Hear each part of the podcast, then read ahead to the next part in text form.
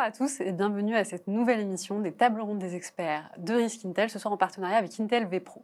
Nous allons parler d'une thématique qui est celle de la cybersécurité et du télétravail et plus particulièrement du risque cyber lorsqu'on fait du télétravail. C'est d'ailleurs une thématique qui a beaucoup fait parler sur les réseaux sociaux, mais avant de commencer notre débat, on va commencer par présenter les experts qui sont venus aujourd'hui débattre avec nous et je vais commencer par vous, Chauvet, Claude Chauvet. Oui, bonjour Claude Chauvet. Euh, merci Yasmine, euh, très content. Ravi d'être euh, parmi vous. donc mon rôle, je suis consultant technique pour Intel France. Et en fait, ma mission est double. La première, c'est de m'assurer que toutes les technologies qui sont présentes dans le silicium Intel, généralement les technologies orientées entreprise pour la sécurité, pour l'administration à distance, donc qui sont présentes dans le silicium, euh, mon rôle est de m'assurer qu'elles sont employées, qu'elles sont bien employées et qu'elles répondent, qu'elles créent de la valeur en fait pour, euh, pour les clients entreprises. Mon rôle, c'est euh, vraiment sur le poste client en entreprise. Et c'est celui qui a, qui a eu le plus d'évolution ces dernières années. Et, donc, c'est très important d'arriver à suivre. La deuxième partie de mon rôle, qui est très importante aussi, c'est justement de, de m'assurer que le silicium Intel, les semi-conducteurs Intel, pourront continuer à répondre aux usages tels qu'ils se développent, tels qu'ils évoluent euh, dans l'entreprise. Euh, on voit beaucoup, beaucoup de changements, donc sur le télétravail, mais, pas que, sur l'intelligence artificielle, etc. Et donc, euh, ça fait partie aussi de, ma mission pour s'assurer que génération après génération, on continue à proposer des composants qui ont toute leur place dans l'entreprise. Merci beaucoup. Eric Alardet bonjour à tous, merci pour l'invitation. Eric Alardet, je suis le RSSI de, de Yogosha. Yogosha est très connu dans le milieu de la sécurité offensive parce qu'elle met en relation des, chercheurs, des, experts, des hackers éthiques avec des, euh, euh, entreprises qui ont besoin d'améliorer leur sécurité. Donc ces chercheurs trouvent des vulnérabilités, l'entreprise les corrige et on fait tout ça à travers une plateforme très sécurisée d'intermédiation. Merci. Pierre Delesque. Ben, bonjour à tous, Pierre Delesque. Donc, moi, je suis expert euh, en cybersécurité dans un grand groupe euh, industriel français. Et du coup, euh, avec mes équipes, on intervient dans la sécurisation d'un certain nombre de devices qui vont servir à différentes choses, notamment à travailler à distance sur certains sujets ou d'autres et Laurent Salérier. Eh ben, bonsoir. Donc Laurent Salérier d'Orange Cyberdéfense. Alors Orange Cyberdéfense, c'est euh, leader européen de services de cybersécurité et on accompagne euh, pas loin de 10 000 clients, entreprises, et ça va de la petite PME jusqu'au très grand groupe international et on leur propose l'ensemble des services nécessaires pour qu'ils soient sécurisés. Donc euh, voilà notre mission chez Orange Cyberdéfense. Ben écoutez, merci d'être avec nous ce soir. Est-ce que vous êtes content d'être là? Mais bien sûr. Absolument.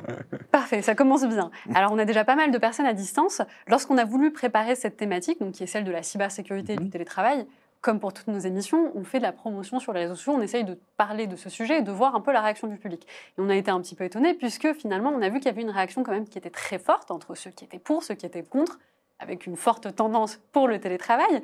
Et ça nous a mené aussi à creuser pour trouver des chiffres autour de ce sujet-là.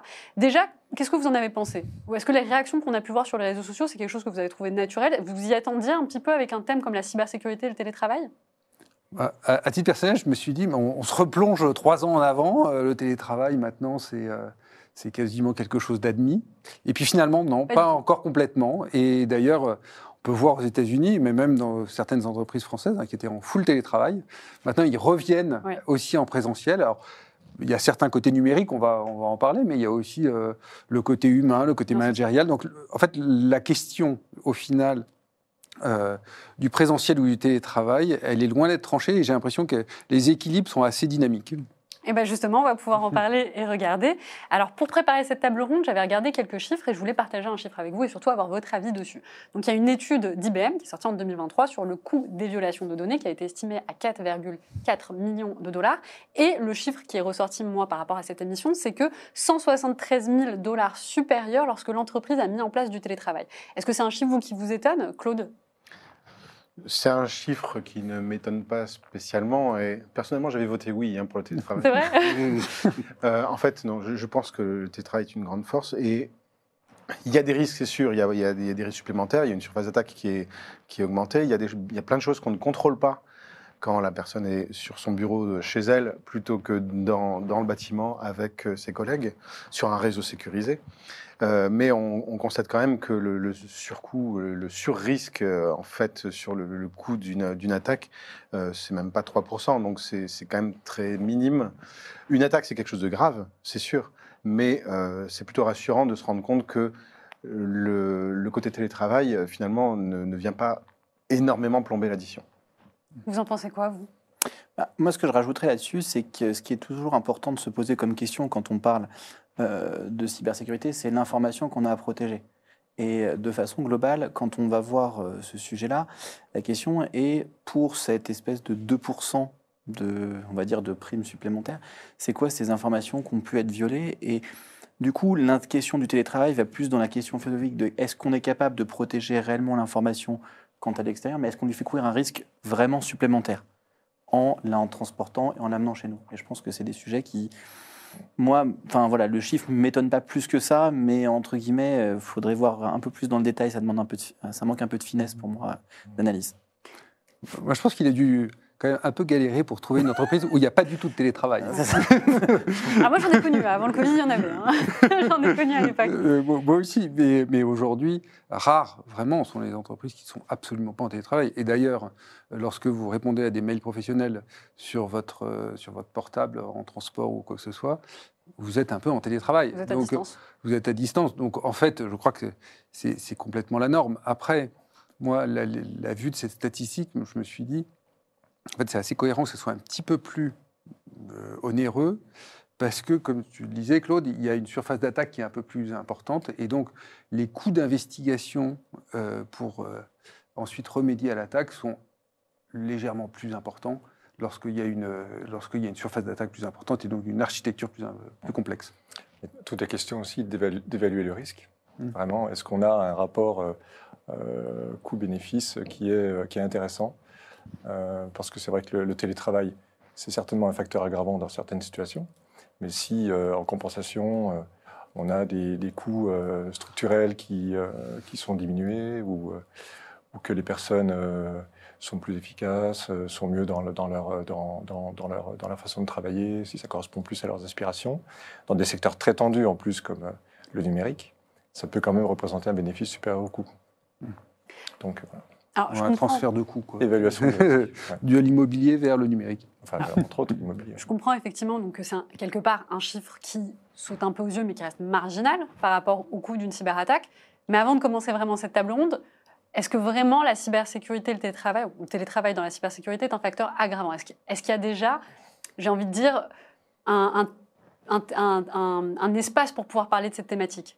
Est-ce que ça aggrave un petit peu ou pas du tout aujourd'hui? Est-ce que c'est juste une question d'imaginaire? Ce qu'on disait tout à l'heure, hein, c'est le, sujet, pour moi, on a toujours eu le problématique qu'on disait, entre guillemets, du road warrior, donc euh, la personne qui, enfin, on a tous des devices dans notre poche, on a nos téléphones pro, enfin nos mails pro, on a euh, un ordinateur où on peut travailler, il y a des gens qui pratiquent le télétravail, qui avant juste avaient leur ordinateur portable et travaillaient le soir à la maison en rentrant du bureau, donc du coup, est-ce que c'est, est-ce qu'on parle de télétravail, de travail à distance, juste le fait de sortir quelque part cette donnée du cadre stricto sensu de, euh, on va dire, la clôture d'une entreprise Est-ce que c'est ça qui fait prendre un risque supérieur à la donnée? Ça, les, sujets se valent. il y a des contextes, il y a des cas d'emploi, et je pense qu'il faut plutôt travailler sur ces contextes et ces cas d'emploi que sur euh, réellement euh, le risque qu'amène le télétravail en plus. Pour moi, il n'amène pas plus de risque que le fait de fournir des moyens de communication modernes à l'ensemble des équipes.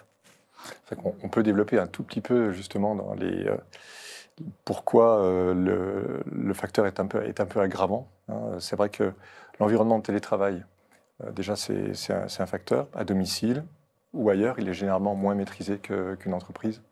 Euh, d'ailleurs, des fois, on se pose la question, on se dit, ouais, une entreprise, j'ai un badge, il y a des caméras de surveillance, etc. Puis chez moi, il n'y a rien du tout et je fais, la même, le même travail. Donc euh, après, il faut, vraiment euh, faire une, différence dans, dans, les usages.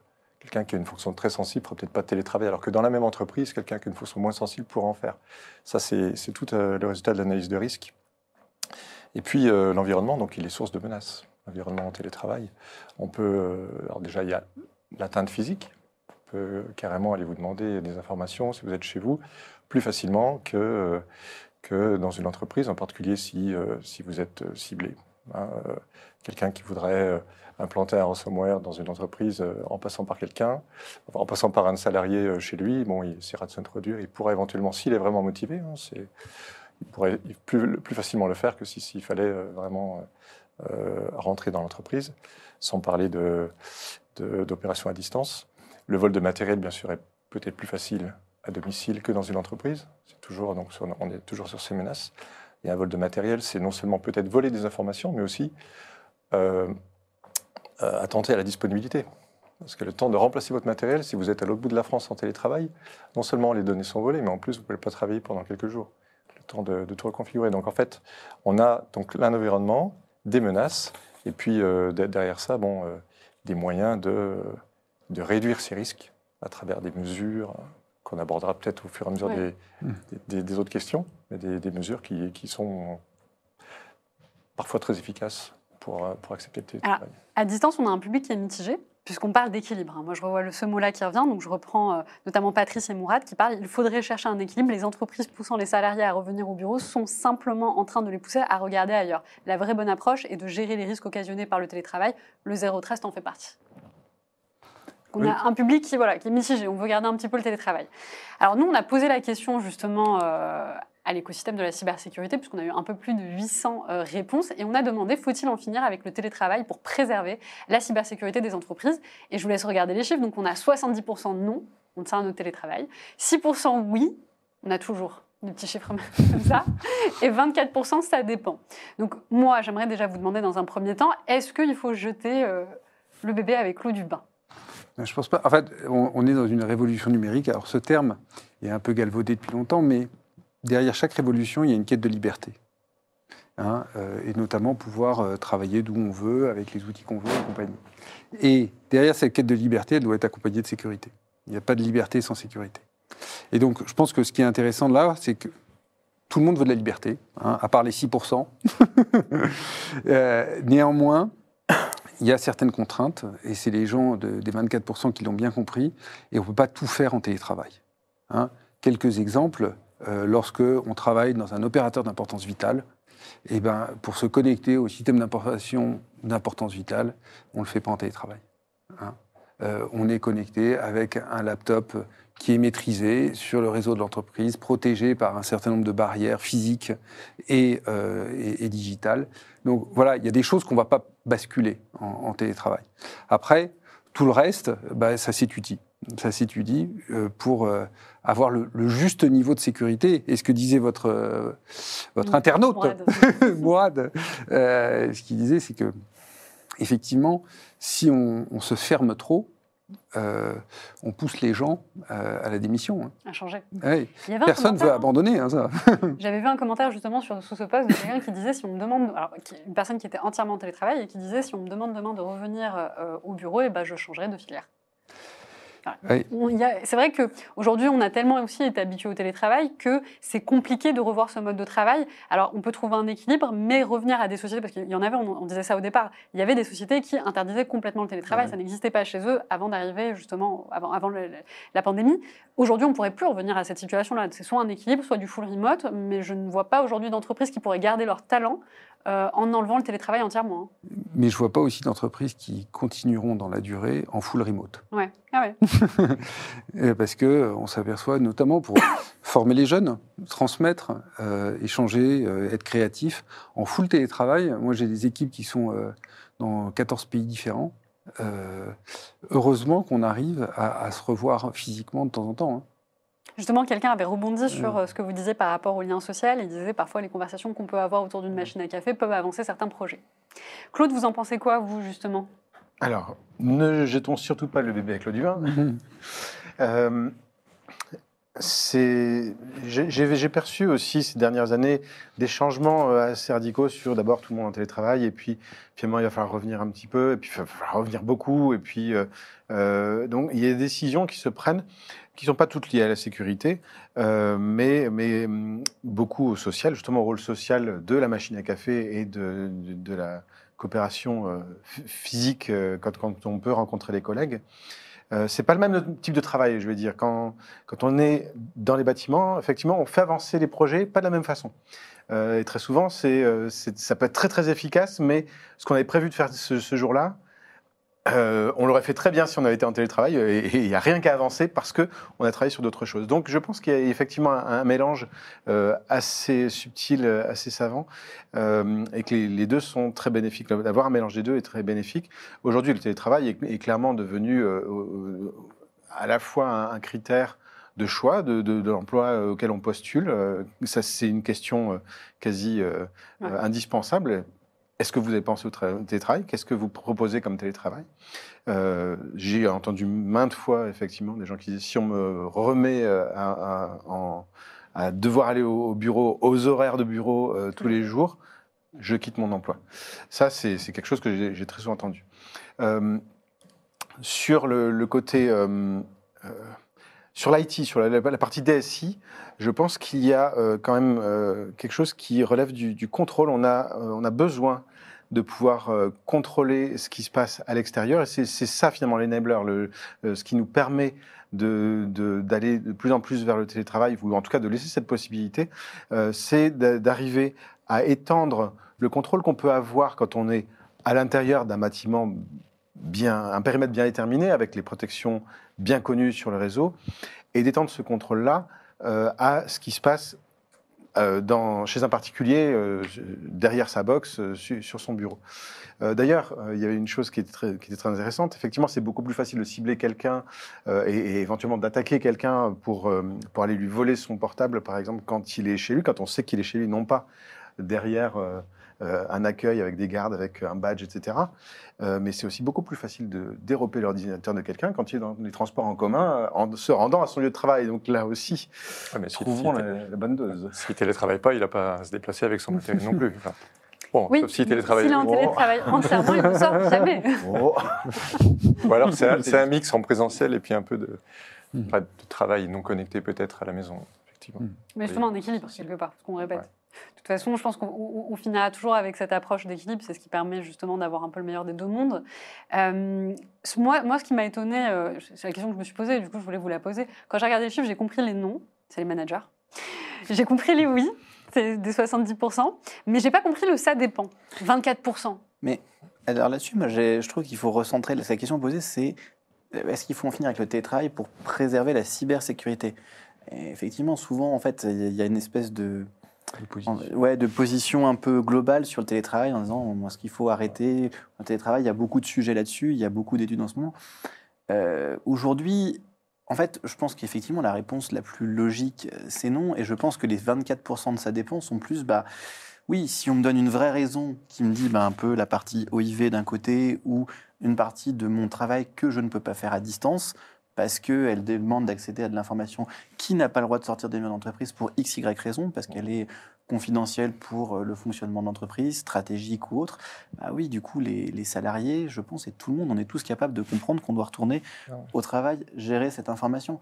Donc là-dessus, euh, pour moi, le, le- le dire que la cybersécurité euh, va mettre fin au télétravail, je pense que le débat est même pas là. C'est aujourd'hui, on doit apprendre à vivre avec. On a des outils qui sont de plus en plus cloud, connectés, etc. et de ces sujets. Le télétravail est une réalité. On a ce qui doit être fait avec. Et le ça dépend est plutôt de dire est-ce que, effectivement, dans mon analyse de risque, dans mon analyse de valeur de la donnée d'entreprise, je suis capable d'identifier très clairement ce qui n'a pas le droit d'être traité hors des murs de l'entreprise parce que je dois avoir un traitement particulier de cette information.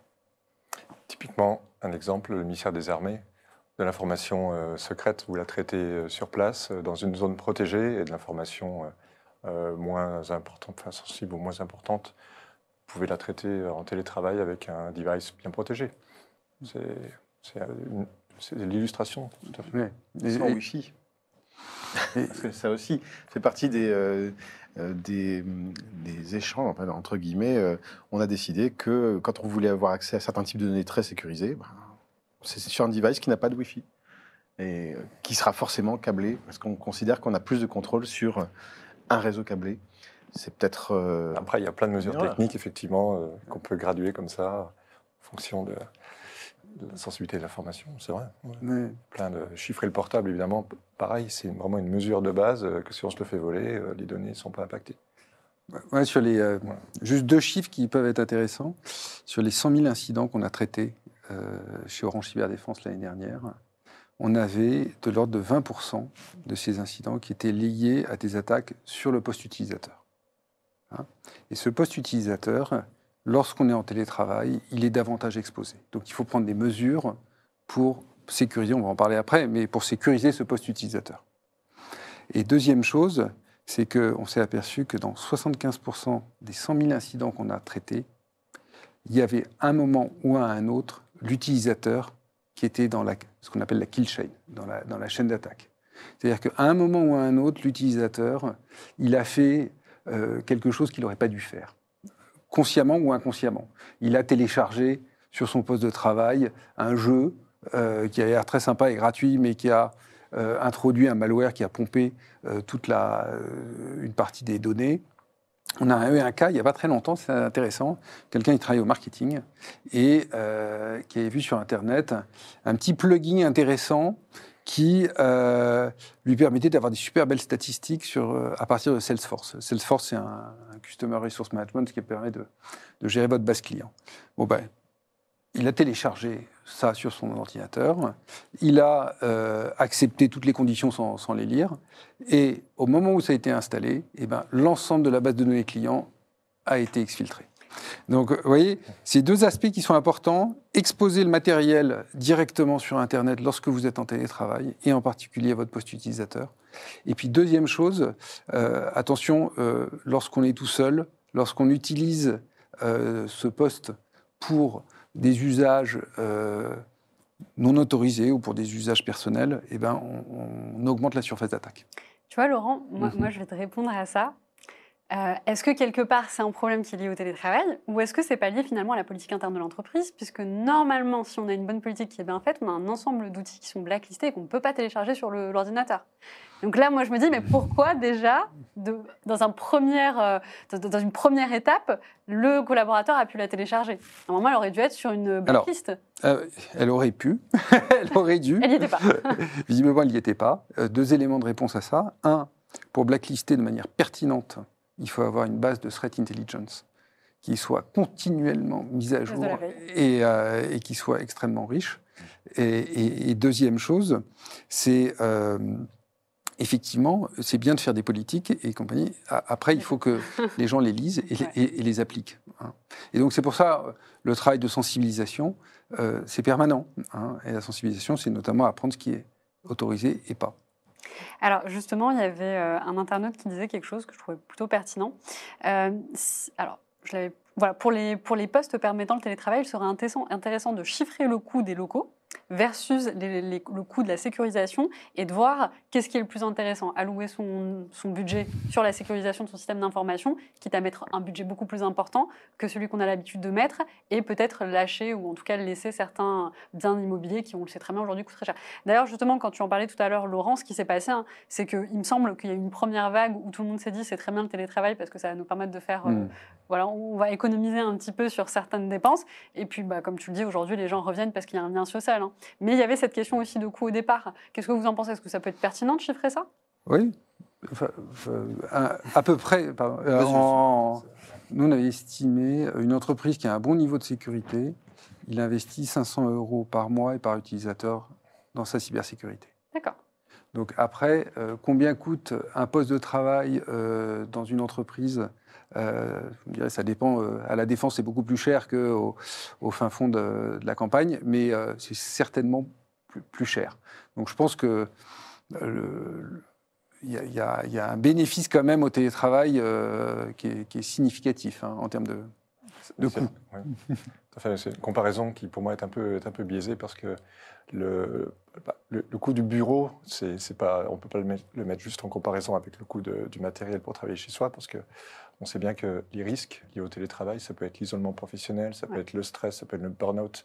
Si la personne est mal dans sa tête, elle va être plus en- euh, enclin à faire des, des erreurs, à, faire des, à ne pas respecter la politique de sécurité, à vouloir euh, euh, à- à faire prendre des risques à son entreprise, en fait. Donc euh, voilà, il faut aussi prendre en compte le fait que le bureau a quelque chose de, de bienfaisant pour les gens, pour se retrouver, la machine à café, également travailler les réunions en présentiel. Et surtout sur le parti du coût du matériel, le coût des différents sujets, sur la façon d'allouer les coûts, on va peut-être pas mettre le système de défense au même endroit.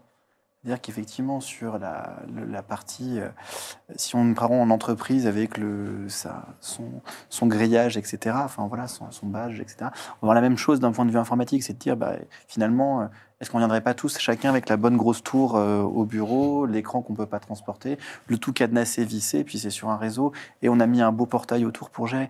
en fait, ce qui est intéressant dans l'exemple que tu donnais juste avant, c'est de savoir, effectivement, bah, est-ce que cette, euh, ce plugin qu'il a téléchargé en télétravail, est-ce qu'il n'aurait pas pu le télécharger au niveau du, de l'intérieur de l'entreprise Parce que peut-être que le proxy ou le firewall ou le, système euh, l'aurait empêché, mais est-ce que c'est la réalité? Et aujourd'hui, est-ce que c'est aussi une question que les entreprises doivent se poser de savoir comment le RSI doit, être, doit évoluer pour, avoir, pour aller potentiellement vers plus une protection très rapprochée du système d'information? Personnel de l'utilisateur et en utilisant des services aussi qui sont ben, pour gérer cette sécurité extrêmement rapprochée qu'on peut avoir. Mmh. Et par contre, effectivement, ça ne répond pour moi pas du tout à la question de ce que tu disais, l'isolement, et tout ce qu'il y a autour. Hein. Là, on parle vraiment de sécurité du Oui, voilà. Mais euh, ça, fait partie euh, des sujets. Par contre, un, je pense qu'il y a un cas qui est très intéressant, c'est de se dire, si je suis en télétravail, si je suis tout seul chez moi, est-ce que finalement la pression que je peux avoir des collègues, la pression sociale, entre guillemets, hein, je mets énormément de guillemets autour de ça, m'incite peut-être à faire être, avoir un comportement moins à risque que quand je suis tout seul à la maison en disant, bon, ben, pourquoi pas, je cliquerai sur ce fameux plugin. Ça, c'est quelque chose de très très fort à mon avis parce qu'effectivement, le comportement qu'on a chez soi, sur son bureau ou dans son canapé, euh, quand on est dans un mélange des genres en fait entre le personnel et le, professionnel, euh, mélange des genres qu'on essaye d'éviter à tout prix sur les postes de travail, on l'a dans la tête quand on est en télétravail et effectivement, on a moins cette contrainte d'aller cliquer sur le mauvais lien ou d'ouvrir le mauvais attachment. Enfin, euh, on n'est on n'est pas euh, devant tout le monde. Et donc, il y a un relâchement qui, à mon avis, est, très facile à faire, et d'autant plus qu'on va, on va être incité à, euh, éventuellement, justement, mélanger la, vie pro et la vie euh, familiale ou personnelle, et on sera moins diligent sur, sur ce qu'on va faire effectivement avec son poste de travail, et on va se mettre à appliquer, à avoir les mêmes mauvaises, mauvaises habitudes qu'avec son poste à soi. Ce qui, effectivement, sur les plugins ou sur, hmm. sur l'exfiltration des données, sur le facteur humain, euh, généralement, euh, sur les études, euh, je pense que quand, quand il y a une attaque, on voit que le facteur humain est, est responsable entre 80 et 85 des, des, attaques. Elles sont liées d'abord à un facteur humain, à une mauvaise, un mauvais comportement parce que j'ai pris une clé USB que j'avais trouvée dans le parking, parce que j'ai cliqué sur le mauvais lien. Euh, et, ça, quand on est chez soi, à mon avis, on est beaucoup plus relâché par rapport euh, à ça, parce que on n'a pas la pression sociale euh, de si, j'ai cliqué sur sur quelque chose qui va pas, tout de suite, tout le monde va le voir. Tout le monde va le savoir, oui. D'ailleurs, chez nous, on a un petit peu ce, genre de, de test régulier qui nous est fait avec du phishing. Quand on est au bureau, on sait ce que ça coûte.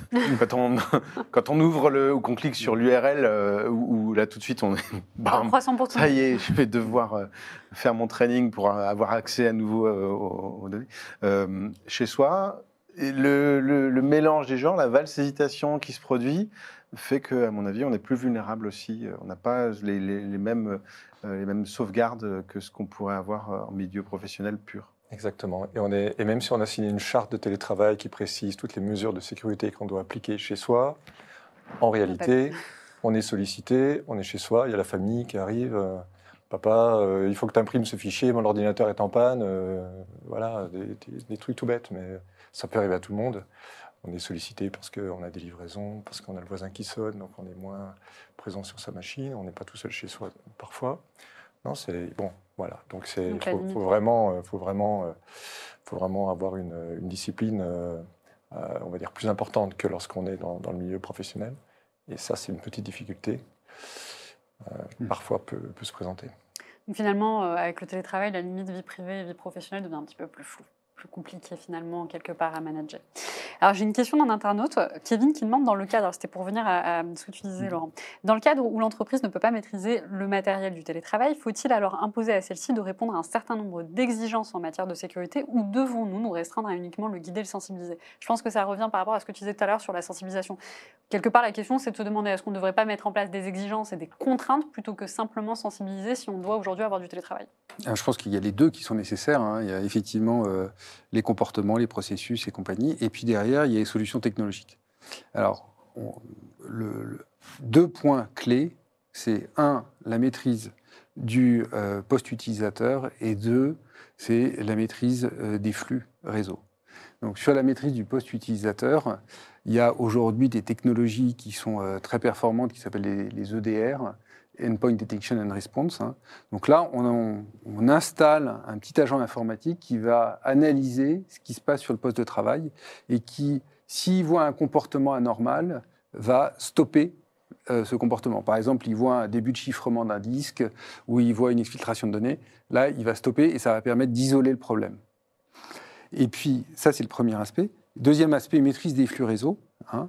Et alors là, il y a soit le bon vieux VPN et du poste de télétravail, on va se remettre à l'intérieur de l'entreprise et là bénéficier de la sécurité du réseau de l'entreprise, soit il y a des solutions qu'on appelle aujourd'hui, alors le jargon pour les spécialistes c'est le SSE, donc c'est le euh, Security Service Edge, donc c'est des services qui sont dans le cloud, on va se connecter à ces services et là, dans ces services, il va y avoir du filtrage pour éviter d'aller faire euh, les sites euh, dangereux, euh, à la fois en sortie et en entrée, plus des moyens d'authentification.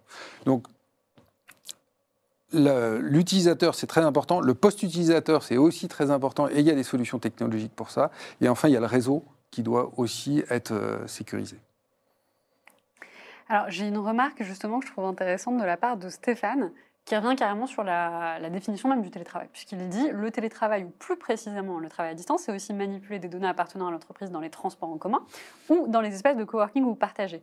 Et il est vrai finalement que, je ne sais plus qui le disait au départ, on peut très bien aujourd'hui répondre euh, par, avec son téléphone. Donc quand on est sur le chemin de la maison au bureau, quelque part au télétravail alors que la journée n'a pas commencé, lorsqu'on est en coworking, on est à distance et entouré de personnes qui ne sont pas nécessairement euh, des collaborateurs de notre entreprise.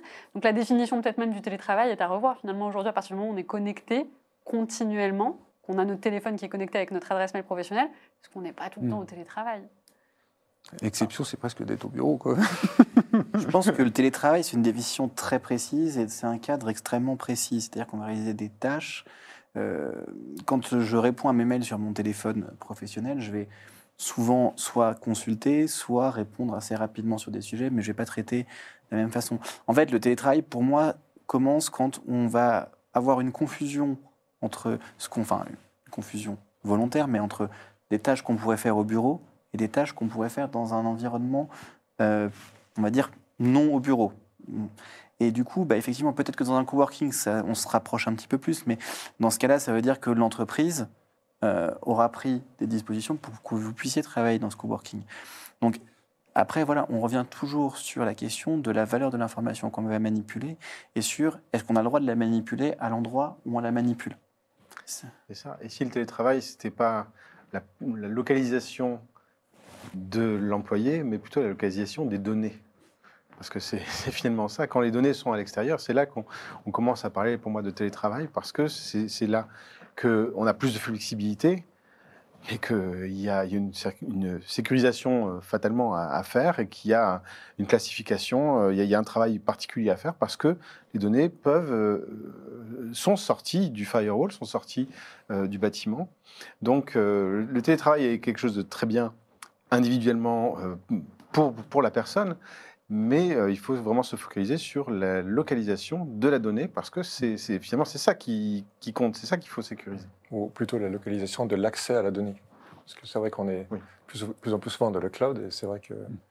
y a des entreprises qui travaillent en SaaS en permanence, qu'elles soient dans leurs locaux ou que les gens, les gens soient chez eux c'est exactement le, même matériel en fait. Hmm. C'est les applications qui sont en télétravail quand elles sont dans le cloud. C'est ben, un peu ça, non mais. Euh, c'est une question qu'on aura plus tard justement. Et justement, et quelque part, ce que, par rapport à ce que tu disais euh, tout à l'heure, c'est la question qui vient à se poser, c'est la question finalement de est-ce que le télétravail implique le BYOD Mmh.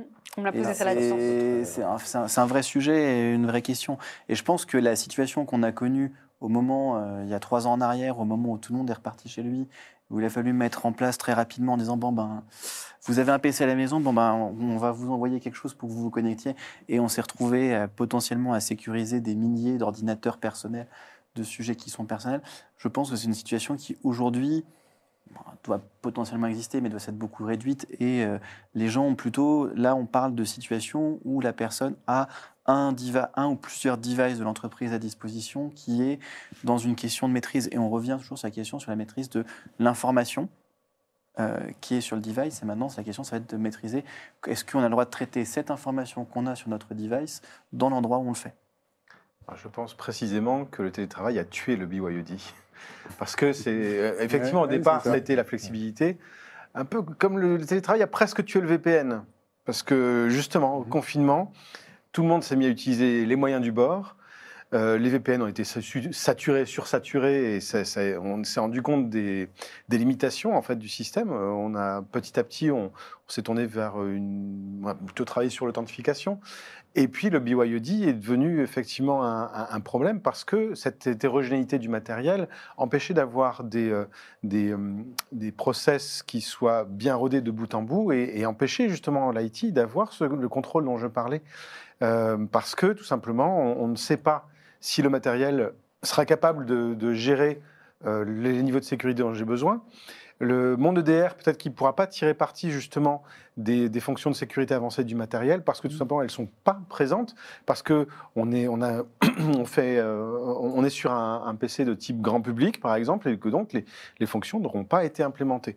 Euh, L'EDR est un cas qui me plaît beaucoup beaucoup parce que justement euh, aujourd'hui c'est carrément le processeur qui va être capable Mm.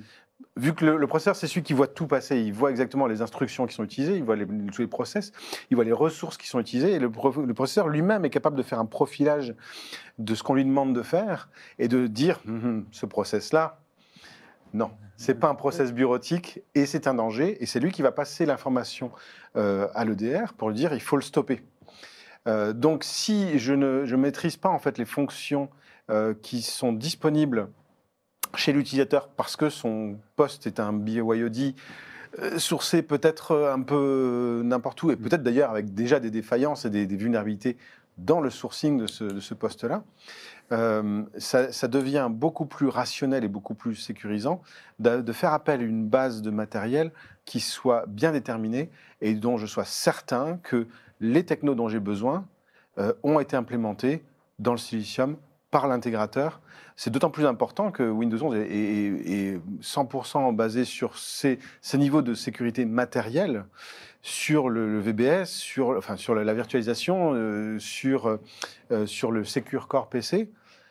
Si j'achète mon PC en grande surface, jamais je vais pouvoir être complet, jamais je vais pouvoir être Mm. euh, répondre aux, aux besoins de, de- de ma DSI par rapport à ce qu'elle souhaite implémenter, ce qu'elle veut, ce qu'elle compte, ce qu'elle oblige d'implémenter en termes de sécurité.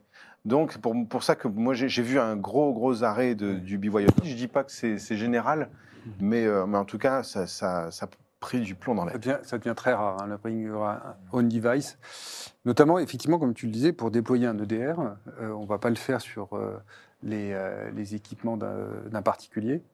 Et pour deux raisons. Une raison technique, mais aussi une raison juridique. Euh, C'est-à-dire que lorsqu'on déploie ce genre de solution, c'est extrêmement intrusif. hein. On voit tout ce qui se passe, on peut retracer tout ce qui s'est passé.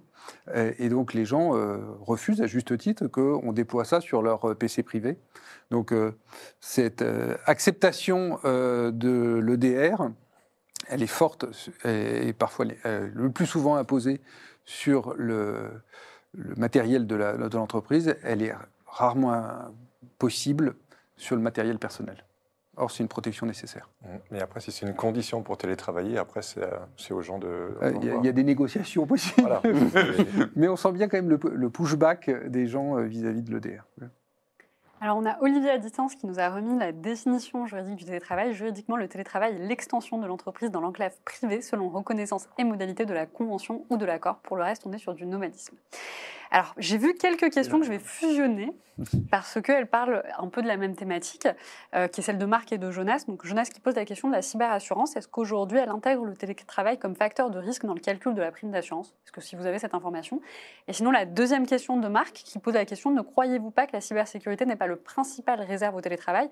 Assurance pour accident du travail chez soi, frontière entre vie privée et vie professionnelle, la solution serait-elle trois jours au bureau et deux jours en TT après, là-dessus, on revient toujours sur le même sujet, c'est que on parle de cybersécurité et de télétravail, et l'objectif n'est pas de, faire le procès ou l'apologie du, télétravail. Enfin, je pense qu'aujourd'hui, tout le monde en bénéficie, c'est quelque chose qui est acquis, il y a des modalités, des sujets. Je pense que c'est acquis dans des contextes, voilà, on revoit, notre fameux ça dépend, ben, il y a des contextes où on ne peut pas euh, télétravailler, il y a des sujets, des données euh, sur lequel euh, on ne peut pas forcément réaliser du télétravail. Par contre, est-ce que c'est pris dans les assurances C'est pris, comme on dit que c'est une extension du travail à la maison. Pareil, ça va être pour moi intégré de facto euh, dans les primes de cyberassurance. Je ne suis pas suffisamment sachant sur le, sur le sujet, mais je ne pense pas qu'un assureur va dire Ah, vous avez du télétravail, donc je vous donne tant de pourcents euh, de primes euh, d'assurance supplémentaires euh, sur les sujets. Et après, sur le, côté, est-ce qu'il faut qu'on soit tant de jours par semaine en télétravail, tant de jours par semaine chez soi? Après, je pense que ça, c'est plus l'entreprise, le contexte, la façon de travailler, et, qui vont dépendre de ça, et surtout des sujets de quels on traite. Hein, je ne pense pas qu'un chauffeur de bus puisse réellement faire du télétravail. C'est un vrai Compliqué aujourd'hui. euh, voilà, c'est et euh, à part cette blague un petit peu euh, un petit peu potage sur le sujet, c'est ça va dépendre des sujets que vous traitez, etc. Et dans pense que dans tous nos sujets de la tech, il y a des fois, on sait qu'on est sur des sujets extrêmement critiques, extrêmement sensibles, où euh, ben, peut-être que les administrateurs réseau, des gens qui font euh, de l'installation d'équipements, de firewall, etc., ben, oui, il y a une partie qu'ils vont pouvoir faire à distance, il y a une partie qu'on doit faire dans le data center. Il y a des sujets qu'on peut traiter que depuis une salle euh, spéciale, il y a des sujets ça, comme, mais comme ça a toujours existé en fait. C'est vrai que cette, cette, proportion de deux jours télétravail et trois jours travaillés sur place, on la retrouve souvent dans les contrats de travail, enfin, on entend beaucoup, beaucoup parler. Et on peut se demander pourquoi l'entreprise ne veut pas aller plus loin, mais justement, c'est peut-être pour se dire, voilà, je veux que mes gens gardent une santé un peu mentale, euh, puissent pouvoir se retrouver euh, au moins la moitié du temps euh, et ne, s'enferment pas chez eux. Maintenir le lien avec l'entreprise. Bah voilà, donc et les... deux, deux, trois, là, pour répondre à la dernière question, est-ce que deux, deux ou trois, c'est bien? Bon, c'est ce qu'on trouve assez souvent. Trois et deux, deux, trois, bon, c'est vrai que c'est, on est près de la moitié, quoi. Alors justement, Marc, il s'avère que la prochaine question va dans le sens de ta question. Euh, alors il y a une étude de Forrester Consulting qui est sortie en 2022 et qui avait posé la question à 600 professionnels euh, de savoir quelles étaient l'origine en fait des failles de sécurité qu'ils avaient pu voir sur les 12 derniers mois. Et moi le chiffre qui m'a un petit peu euh, attiré ou qui a attiré mon regard, c'est celui des 41%, c'est l'exploitation des biens perdus ou volés. Et donc ça m'a fait réfléchir, je me suis posé la question, finalement, lorsqu'on parle de télétravail, et c'est pour ça que je rebondis euh, par rapport aux commentaires de Marc, on pense beaucoup à la cybersécurité, mais est-ce qu'il n'y a pas d'autres problématiques qui sont liées au fait d'avoir finalement son ordinateur chez soi? Et quand on parle d'exploitation de biens perdus ou de vol, on parle donc d'intrusion physique, j'imagine, ou d'intrusion matérielle, et je voulais avoir votre avis. Est-ce qu'il n'y a que euh, les vols de données lorsqu'on parle du risque lié au télétravail?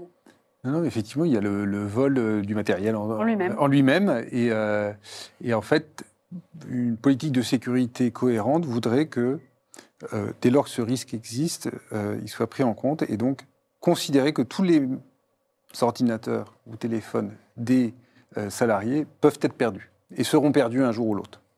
Et donc il faut mettre en place des systèmes de chiffrement des données, d'authentification multifacteur pour pas que ce, ce, PC puisse être exploité et les données qui sont dessus puissent être exploitées. Donc on en vient à chiffrer les données euh, c'est extrêmement important, notamment en cas de vol matériel. Ça, ça peut. Bon, tu parlais de l'EDR, il y a aussi le MDM, le Mobile Device Management, qui permet à distance de, gérer l'ordinateur, euh, y compris les, programmes qui sont installés, donc faire une surveillance. Et puis, l'effacer à distance en cas de vol, c'est aussi possible. Voire le, suivre à distance pour certains, certains matériels. Bon, voilà, J'imagine que le, salarié ne va pas s'amuser à suivre son ordinateur qui vient d'être volé. Mais bon, euh, lorsqu'on va porter plainte, euh, c'est des éléments qu'on peut apporter. Il y a des solutions effectivement qui existent sur, pour le fait de, pouvoir continuer à traquer un ordinateur qui a été volé et garder le contrôle dessus et éventuellement justement faire l'effacement des données parce que c'est au final c'est euh, ce certificat ou cette assurance que la DSI recherche. Euh, ce qui est, c'est- un peu par ça qu'on a commencé quand on a créé euh, Intel V Pro. C'est, on a, on a réfléchi en fait aux, aux technologies qui étaient nécessaires à l'entreprise, qui, qui étaient le, facteur différenciant entre un poste grand public et un poste qui, euh, qui les, capacités d'être mis dans une flotte entreprise et d'a- et d'avoir, de fournir les, les fonctions euh, dont on avait besoin. Et moi, celle qui m'amuse le plus, c'est justement d'arriver.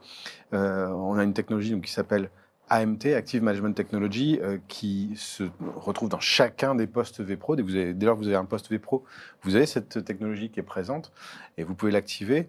Et cette technologie a l'avantage d'être résiduelle, c'est-à-dire que euh, euh, repose sur un firmware qui va contenir vos accès et qui, même si on supprime complètement Windows, on va continuer à pouvoir recevoir des, euh, des- des pings de, cette machine-là et savoir est, prendre le contrôle dessus, euh, faire un wipe si justement ça n'a pas encore été euh, suffisamment bien fait, et puis bon, bah, perdu, perdu, d'accord. Mais le, fait que ce soit résident et que un, voleur ne pourra pas nécessairement réfléchir qu'il est en train de laisser des traces, parce qu'il ne les verra pas et qu'il est persuadé que juste avoir remplacé le système d'exploitation, ça le garantit contre un, suivi, c'est- c'est c'est une petite, c'est un petit plaisir personnel de, de me dire que euh, on, on arrive à, à griller des mauvaises intentions comme ça. Il faut vraiment que le matériel ait de la valeur pour mettre tout ça dedans. Et là-dessus, Non, c'est non, du commerce. vous l'avez. fait, c'est pas très cher. Non, non, vous l'avez dans, dans tous les postes vPro, donc euh, Ouais. euh, c'est disponible. C'est pas forcément activé parce qu'il faut que l'IT, euh, contrairement aux autres technologies comme euh, celle comme le- la détection d'un ransomware, qui là vous en bénéficiez dès que vous allumez votre poste. Euh, une technologie comme AMT, bah, forcément, il faut la configurer, il faut la sécuriser. Donc, il y a une petite étape de, de provisioning, d'activation. Euh, donc, elle n'est pas forcément utilisée. Mais euh, quand on l'utilise, on se rend compte que c'est une sacrée Ouais. puissance où on peut, à distance, même quand le PC est sur le bureau du collaborateur chez lui, euh, on peut rentrer dans le BIOS, vérifier les, les paramètres, que le Secure Boot est bien activé, etc. Euh, donc, c'est quelque chose de, de très, très rassurant, justement, quand je parlais du contrôle que l'IT veut, veut conserver. Euh, bien sûr, avec l'accord de l'utilisateur. Voilà, c'est ça. Il y a le sujet quand même données personnelles et protection de la vie personnelle. D'accord, on a Il faut faire un mécanisme de user consent, justement pour pouvoir prouver que l'utilisateur était d'accord à ce moment-là, quand on a pris le contrôle, bah, il a donné son accord pour qu'on le, qu'on le voit. Bref, donc euh, on, a des, choses qui sont extrêmement puissantes, qui sont dans le matériel, qui ne sont pas encore forcément euh, très, très utilisées. Nous, c'est quelque chose qu'on n'utilise pas forcément pour n'importe quel PC, mais par exemple, tous les outils qui sont euh, en salle blanche dans nos usines, les salles blanches, on ne veut jamais y envoyer quelqu'un. Ces postes-là, AMT est activé, permet de prendre un contrôle très très bas niveau, quoi qu'il arrive, et, euh, et permet de, de réparer le poste à distance, euh, même faire une remasterisation complète, on peut le faire à distance sans avoir à se déplacer. Alors c'est pas tout à fait le même cas que celui du télétravail, mais euh, on est quand même dans du euh, du nomadisme assez poussé où on, on veut pouvoir conserver le, le contrôle de- du, du poste en question et où ça, ça a une énorme valeur justement parce que euh, l'IT qui déteste les mauvaises surprises, qui déteste les- les- le, le flou, là, elle sait qu'elle a un contrôle. Elle, elle peut euh, savoir euh, comment, comment envoyer un paquet, comment parler au poste, euh, quel que soit son état. Mais Ah. là-dessus, ce qui est intéressant, ce qui serait, en fait, la- le corollaire de statistiques qui serait intéressant de savoir, c'est est-ce qu'il y a une explosion du vol de devices lié au télétravail? Dans les statistiques, j'ai plus les chiffres en tête euh, que je connais, c'est la plupart des vols ont lieu dans les transports en commun, dans les hôtels, dans, dans la voiture ou ce genre de choses qui sont des sujets extrêmement communs. Donc, à part revenir effectivement à la bonne vieille époque, comme je disais tout à l'heure, avec la bonne vieille tour et le PC énorme qu'on ne peut pas transporter, c'est aussi lié à notre euh, facteur de mobilité euh, qu'on a tous euh, aujourd'hui. Et je ne pense pas que ce soit plus lié au télétravail. Enfin, ce qui serait très intéressant, c'est de savoir. euh, c'est plus le nomadisme en, en tant que tel que le télétravail qui a fait exploser euh, ça. Donc, On- juste une chose, on a parlé des, des risques pour la santé, d'être tout le temps au télétravail, donc d'une nécessité de, de pouvoir rencontrer les collègues. Euh, à l'inverse, euh, j'ai vu beaucoup d'études où, où, euh, le télétravail a été perçu comme un, un facteur de confort et de bien-être intellectuel, de bien-être euh, Mhm. mental, parce que justement, on arrivait à, à avoir des, des, des façons de travailler différentes, des, ambiances différentes, une, une sorte de paix intérieure. Donc, ça dépend bien sûr de, de chaque individu, comment il réagit, mais euh, il ne faudrait pas jeter à nouveau l'opprobre sur le télétravail pour, par rapport aux risques psychosociaux, euh, parce que des fois, euh, c'est ce qui a permis de, de- d'éviter des burn-out, justement, et, pas l'inverse. Et au final, est-ce que les entreprises, elles ont pris aujourd'hui euh, en compte le fait qu'il était important de sensibiliser ses collaborateurs au fait d'être euh, à distance, puisqu'on la pratique tous, on n'arrête pas de le répéter depuis, euh, depuis le début de cette émission, on pratique le télétravail. Est-ce que les entreprises mettent à, mettent à disposition les moyens pour sensibiliser leurs, leurs collaborateurs à cette pratique? Mais comme je disais tout à l'heure, la, charte de télétravail, c'est le- document de base. Lorsque on met un salarié en télétravail, il la signe. C'est même voilà, ça rentre. C'est un document qui peut voilà, qui, peut être engageant, qui, est très engageant. Et donc, euh, on ne fait pas signer une charte sans, l'expliquer, sans faire un peu de sensibilisation à côté pour expliquer vraiment concrètement comment on, doit travailler de manière sécurisée euh, en télétravail. Moi, on a, enfin voilà, j'ai vu plusieurs chartes passer. Euh, La, dernière, on avait rajouté attention aux assistants vocaux type Alexa.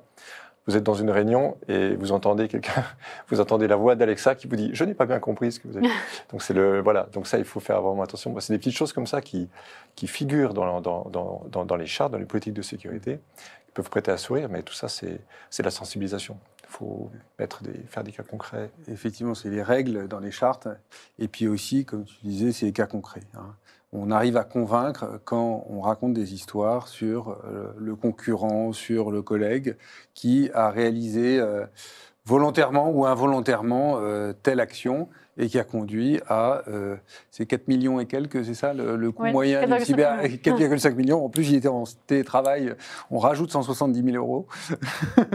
donc, euh, donc, donc voilà, c'est sans fin en fait qu'il est nécessaire de sensibiliser. Et, là, il faut être créatif et je pense que toutes les, entreprises essayent de l'être. Euh, c'est pas euh, juste euh, lire un document, c'est euh, montrer, faire des petits films. J'ai vu il y a des startups qui proposent un- une petite séance avec un casque de réalité virtuelle où vous êtes chez vous en télétravail et puis alors vous avez des petits scénarios avec un mail qui arrive, avec le mot de passe qui est sur un post-it sur le PC. Enfin, voilà, il y a plein de petites choses comme ça assez marrantes pour euh, trouver des manières un peu ludiques euh, de, de sensibiliser. Vous avez le MOOC de l'ANSI, qui, Ouais. est, qui est très bien fait pour ça. Pas le plus ludique, mais il est bien. Il est un peu long, mais euh, on, on me l'a- dit plusieurs fois. Mais en fait, il est, il est très bien fait. J'ai déjà vu énormément de créativité de la part des, des équipes euh, IT, euh, justement sur le, bah, les, les phishing simulés, ou bien même, tout, tout bêtement, mais j'y avais même pas pensé, mais euh, ils, ils placardaient des affiches participer à tel voyage ou etc avec un QR code. Parce que finalement l'email que vous allez recevoir qui aura été filtré et on essaie de vous faire cliquer sur une URL avec le QR code l'URL vous l'avez là euh, extrêmement proche. Et donc, et après, bien sûr, il y avait le- la publication de tous ceux qui s'étaient fait avoir et qui avaient flashé le QR code et qui s'étaient connectés. Et, et ce facteur-là, euh, comme chez nous, quand quelqu'un euh, dans, dans l'open space a cliqué sur, sur le, le lien, dans, sur le- le phishing simulé, euh, le côté hilar d'avoir tous les, les collègues, ah ça y est, tu vas te taper le training, euh, c'est quelque chose qui, euh, qui est très fort et qui, qui apprend beaucoup, euh, ce qui fait mal à l'ego parfois. Ouais. Mais, mais c'est euh, bon, il y a une émulation aussi, voilà, faut pas, faut pas se faire avoir. Et puis, et puis c'est là, c'est un jeu, mais il y a des fois, c'est pas un jeu. Donc, le QR code que là tu, tu auras flashé parce que tu as vu une affiche sympa à la cafette. Euh, Est-ce que tu l'aurais fait si c'était euh, sur un feu rouge là où tu passes, de- devant lequel tu passes tous les jours ah, Il y, a un truc sympa, un concours machin. Est-ce que tu aurais flashé le QR code? Non, non, non, tu le fais pas. Non, point, tu le fais pas. Et là, tu l'as appris qu'il fallait pas le faire. Et, c'est très créatif, c'est assez ludique, et je pense que ça, ça fait bien passer le message. Nous, on avait fait une offre comme ça il y a quelques années, ça s'appelait Madame Irma. Et donc, euh, les collaborateurs s'inscrivaient pour avoir une séance avec une, euh, une diseuse de bonne aventure. Et puis le lendemain matin, dans l'accueil de l'entreprise, euh, ils rentraient sous une petite tente où, où il y avait un de nos informaticiens et qui, pendant la nuit, avait regardé tout ce qu'ils ont trouvé sur la personne euh, sur Internet, euh, notamment, mais sur les réseaux sociaux et compagnie, et puis alors, lui raconter toute sa vie. et ça, c'était quand même une bonne sensibilisation pour faire attention que Internet n'oublie rien. euh, et il faut être vigilant sur ce qu'on publie. Alors, je vais prendre quelques questions à distance. Donc, on a Olivier qui demande, à l'instar des smartphones double SIM, à quand les box dual télétravail, usage privé? Réalité technique ou illusion de néophyte? Alors là, en tant que représentant d'Orange, je me sens un peu obligé de répondre. Non, je crois que les, les box sont déjà, le hardware est, est très sécurisé. Après, il y a deux possibilités. Soit vous rajoutez des instances de sécurité dans la box, soit vous la mettez en cœur de réseau. Donc aujourd'hui, euh, notre euh, la stratégie chez Orange, c'est plutôt de les mettre en cœur de réseau, c'est-à-dire que l'internaute va se connecter à sa box, à Internet, et là, si euh, l'internaute l'accepte et s'il paye le service, on peut faire un travail de filtrage et de sécurisation de sa navigation. C'est une offre qui s'appelle Cyberfiltre et qui permet effectivement de, de- de faire ça.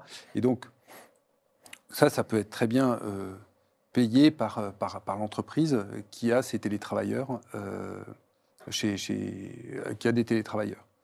Mais sinon, maintenant, il y a des offres qui sont proposées par beaucoup d'entreprises hein, qui consistent comme l'agent de l'EDR, et ben, on met un agent de SSE, et là, votre ordinateur, il va utiliser effectivement Internet, mais il va se connecter dans un cloud qui va faire toute la sécurité. C'est intéressant. Finalement, ce n'est pas juste un rêve de néophyte.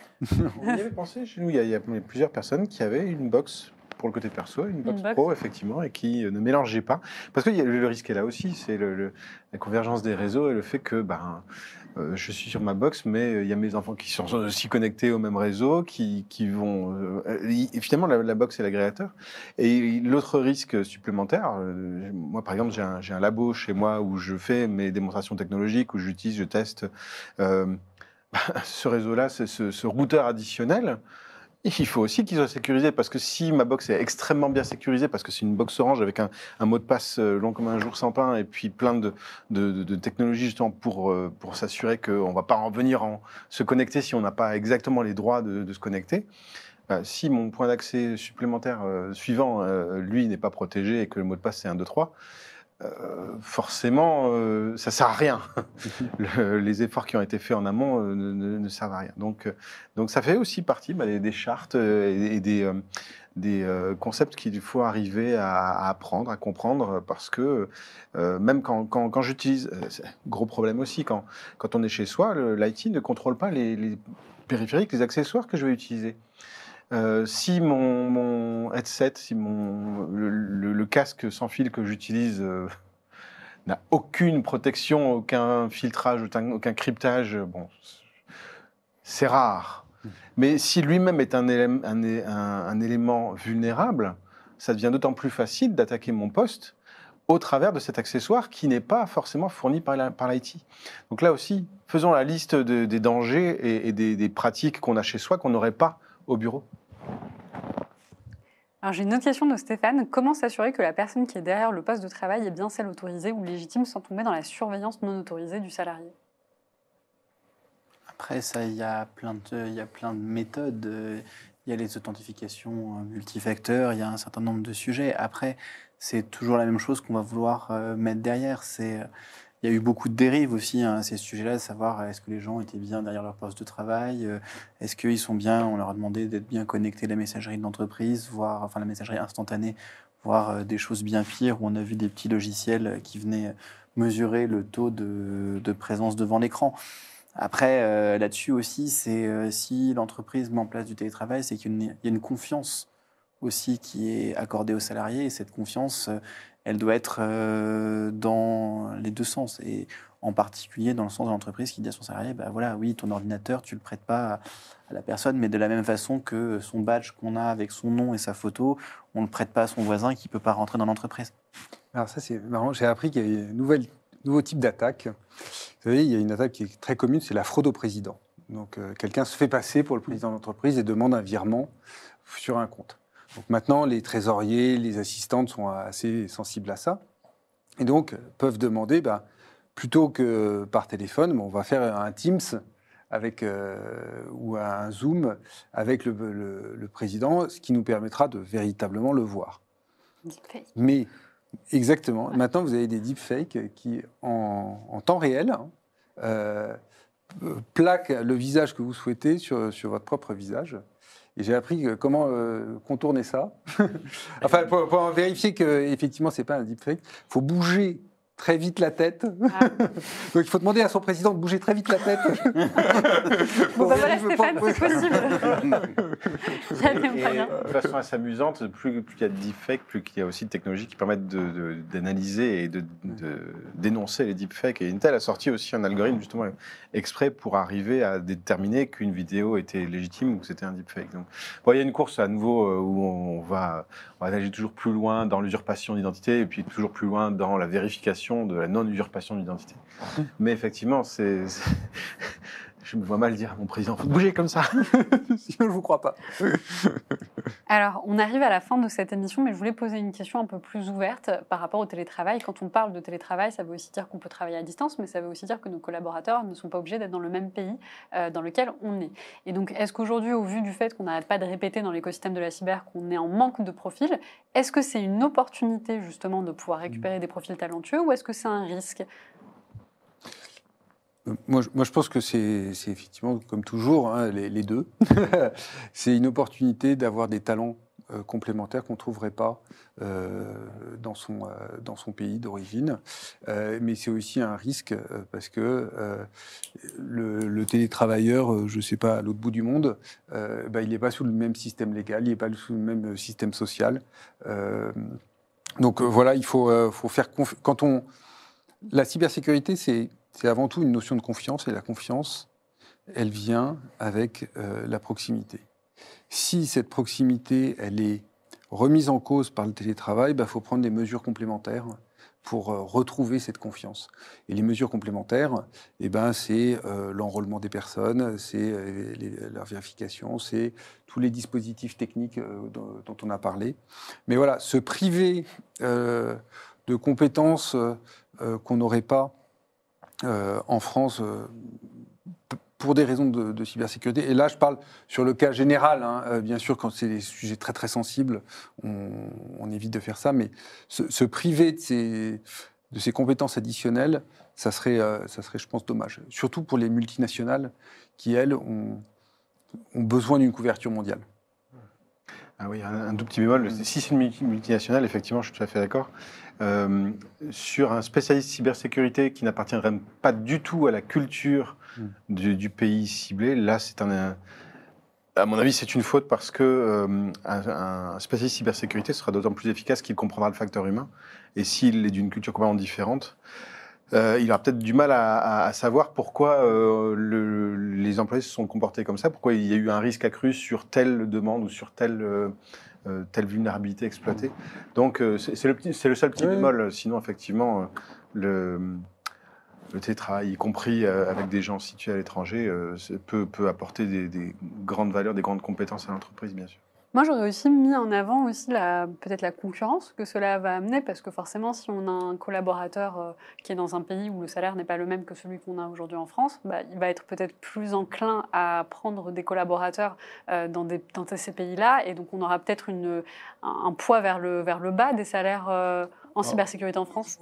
Oui, on peut le voir aussi positivement, ça permettra de faire aussi des offres euh, qui sont plus accessibles, notamment pour les petites entreprises. Ah, effectivement. Et moi, ce que je dirais surtout sur ces sujets-là, c'est que le problématique de la cybersécurité là-dessus, on revient toujours sur la même question, c'est où est la donnée Et est-ce que j'ai le droit de l'amener euh, dans les différents endroits où je veux l'amener? Mon salarié, il est plus sur mon territoire national, donc je vais l'avoir potentiellement sur... Euh, alors, il y a la première question, le premier rempart, on va dire l'Europe, puis après, ben, le reste du monde, pour parler de nos, nos sujets à nous, mais on peut voir dans, différents sujets. C'est en fait la, valeur d'une entreprise aujourd'hui, c'est la donnée, la donnée qu'elle manipule, qu'elle transforme, qu'elle fait fructifier. euh, est-ce que cette donnée, je peux, euh, la, de la même façon que je peux la confier à, mon salarié quand il est à la maison, est-ce que maintenant, si cette maison, elle est plus euh, dans une proximité, on va dire, géographique et étatique, est-ce que je peux toujours transférer cette donnée? Pour moi, c'est déjà cette question qu'il faut répondre de façon globale, avant même d'être capable de dire euh, est-ce qu'on va se priver ou est-ce qu'on va avoir des, talents qui sont partout? Bien évidemment, euh, le sujet là-dessus, c'est euh, aujourd'hui on est dans une économie qui est mondialisée, donc se priver de talent, ça peut être compliqué. Il y a plein de questions. Est-ce qu'on peut faire des offres qui sont financièrement bien plus intéressantes? Est-ce qu'on des sujets? Mais la question fondamentale, c'est quelle est l'information que ces gens vont manipuler? Et est-ce que cette information, j'ai le droit de l'amener là où elle va être manipulée? Mais on a les mêmes questions quand on se posait la question de l'externalisation potentiellement ou euh, d'envoyer euh, des centres de compétences dans différents pays euh, pour faire de l'offshoring ou du nearshoring. Parfait. Eh bien, écoutez, on arrive à la fin de cette émission. Je vous remercie en tout cas d'avoir répondu à mes questions. Je remercie également le public. On me dit que vous étiez très nombreux à distance. Malheureusement, on n'a pas pu prendre tous vos commentaires et vos questions. Donc, ce soir, on était en partenariat avec Intel vPro qui vous met d'ailleurs à disposition un livre blanc pour aller un petit peu plus loin sur cette thématique. Pour ceux qui n'ont pas coché la case, n'hésitez pas à nous envoyer un mail pour qu'on puisse vous l'envoyer. Et puis, je vous dis à la semaine prochaine pour notre prochaine émission. Et merci encore à nos experts. Merci. Merci beaucoup. Merci. Bonne Merci. soirée. Bonne soirée.